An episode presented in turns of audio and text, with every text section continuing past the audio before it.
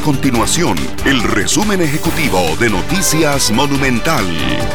Hola, mi nombre es Alejandro Meléndez y estas son las informaciones más importantes del día en Noticias Monumental. La Caja Costarricense de Seguro Social hizo un llamado a extremar las medidas higiénicas en todos los centros educativos y guarderías del país ante el inminente incremento de enfermedades infecciosas que se presenta en el inicio del curso lectivo.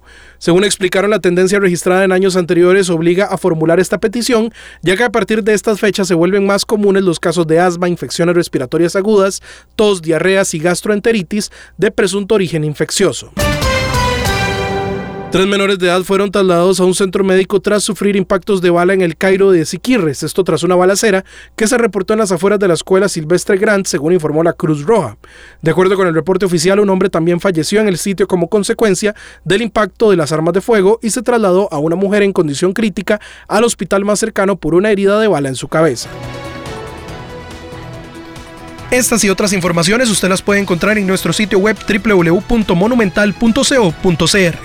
Nuestro compromiso es mantener a Costa Rica informada. Esto fue el resumen ejecutivo de Noticias Monumental.